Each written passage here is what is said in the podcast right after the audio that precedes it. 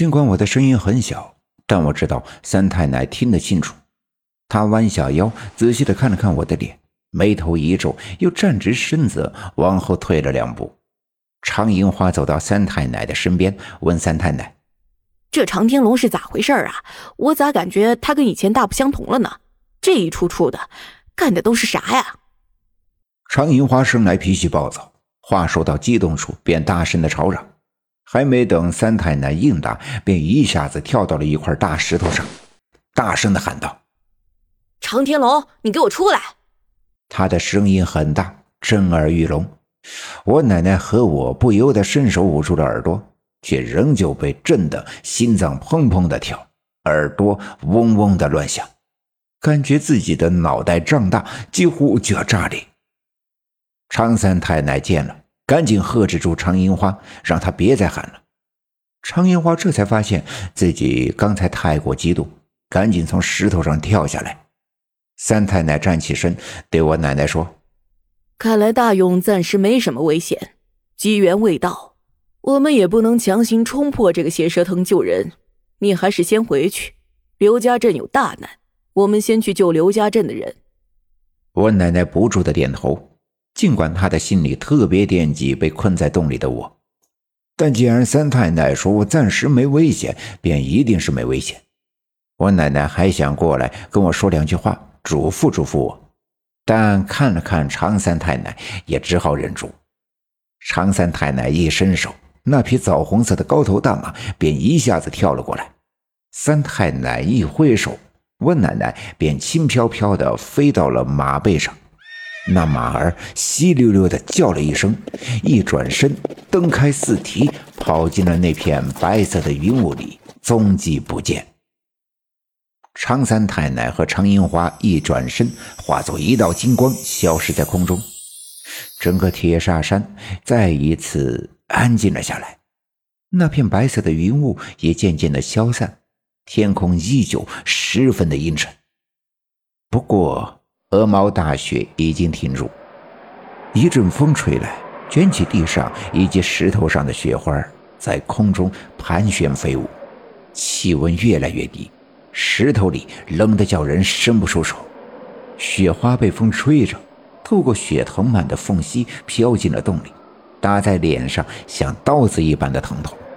我赶紧往后缩了缩，退到离洞口远一点的地方，可还是冷。我蜷缩在地上，双手抱着膝盖，把头深深地埋下去，希望这样能多少保持住身体上残存的温度。我在想刚才三太奶的话，她说我暂时没有生命的危险，可是照这样下去，用不了一会儿，我就会被冻成一个冰棍儿。我的意识越来越薄弱，眼皮越来越沉重，我感觉到我的头发和眉毛上都结起了白色的霜，我的双手已经失去了知觉，而两只脚却被冻得生疼生疼。不过这些疼痛都已经无关紧要。我觉得特别的困，一股甜丝丝的感觉从喉咙里升起，这种感觉反倒让我愉悦，让我感觉到浑身特别的舒服。我想要伸展身体，平躺在地上睡上一觉，但我的身体已被冻僵，只能保持现在的姿势。我觉得我快要被冻死了。也许这样舒服的甜丝丝的感觉，是死亡来临之前的感觉。我经历过多次磨难，在柳树沟里丢过魂，被野狼叼走过，又曾大头朝下掉进我们家的水缸，昨天还从那么高的树上掉下，摔得吐了血。但我都觉得这些离死亡很远，所以我从来没有感觉到恐惧过。而现在，我就觉得毛骨悚然。我不知道死亡是什么样的。更不知道该如何去面对死亡。忽然，我听到了一阵噼里啪啦的声音，尽管声音很小、很微弱，但我仍旧能够听得清楚。这让我想起了除夕的晚上，爸爸和爷爷在院子里点起篝火，那些熊熊燃烧的木柴也发出这样的声音。